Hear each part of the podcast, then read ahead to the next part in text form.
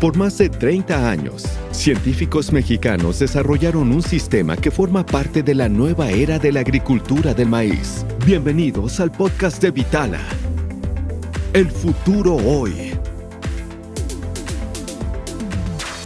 Ya hemos hablado del sistema Vitala y sus beneficios en cápsulas pasadas. Hoy hablaremos de cómo a través de más de 30 años de historia hemos podido llegar a este punto, en donde como Bayer podemos ofrecer esta innovación que ayudará a muchos agricultores, no solo en México, sino del mundo, y que es fruto de grandes investigadores mexicanos. Estaremos haciendo el día de hoy un viaje a través del tiempo, en el desarrollo e investigación de los maíces que hemos usado en más de 30 años de historia en la región Pacífico y cómo estos han evolucionado para poder satisfacer las necesidades de los agricultores, teniendo cada vez maíces más competitivos que satisfacen las necesidades que han surgido a través del tiempo. Acompáñenme.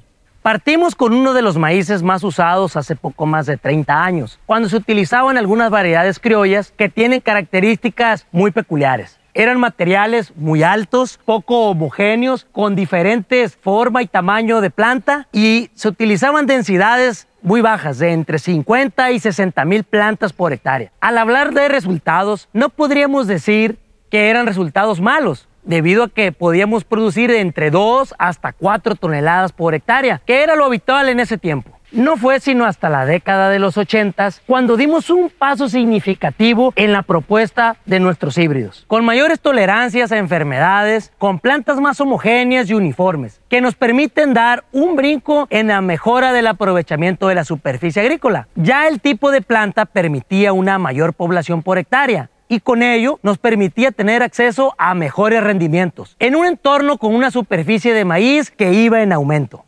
Si realizamos una comparación entre el maíz criollo y este maíz híbrido representativo de la década, nos daremos cuenta que es hasta tres veces más productivo.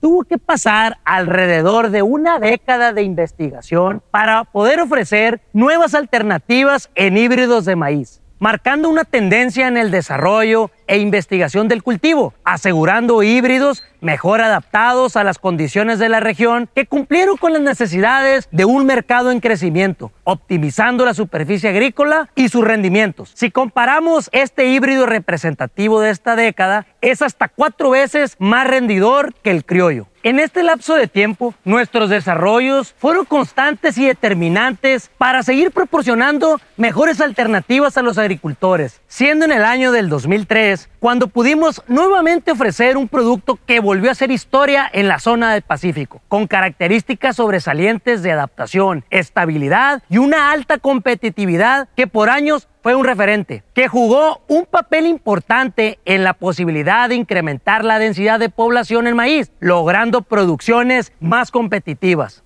Si realizamos una comparación entre este híbrido referente de la época contra el criollo, encontramos que es hasta cinco veces más productivo. Cuatro años más tarde y con un enfoque claro de las necesidades de los agricultores y del mercado, seguimos ofreciendo nuevas alternativas, esta vez con híbridos en un punto ya en Sinaloa que llegaban a los promedios superiores a los 12 toneladas por hectárea. Si comparamos este híbrido representativo de esta generación, nos daremos cuenta que tenemos rendimientos de hasta 5.4 veces más que el criollo.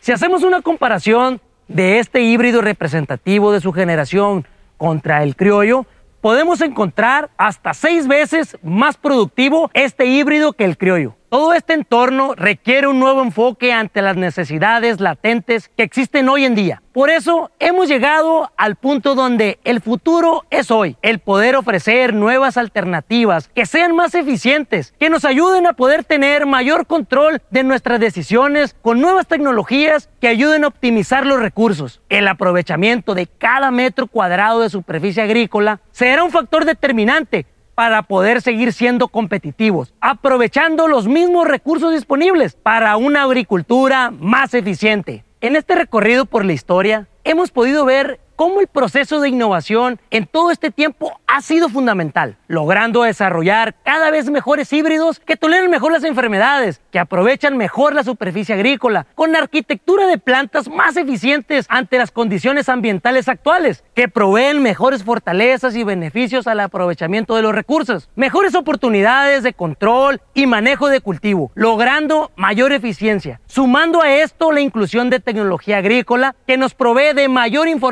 en tiempo real para tomar mejores decisiones. Esto es parte del sistema Vitala. Llegar al día de hoy ha requerido de mucha investigación y desarrollo, de innovar constantemente y, por qué no, pensar diferente para poder dar el siguiente paso en la nueva era de la agricultura para el maíz. Mi nombre es Antonio García, agrónomo del equipo de MD para la región Pacífico. Nos vemos muy pronto. Recuerden, Vitala es control, eficiencia y tranquilidad. Así es como vivimos la agricultura en Vitala.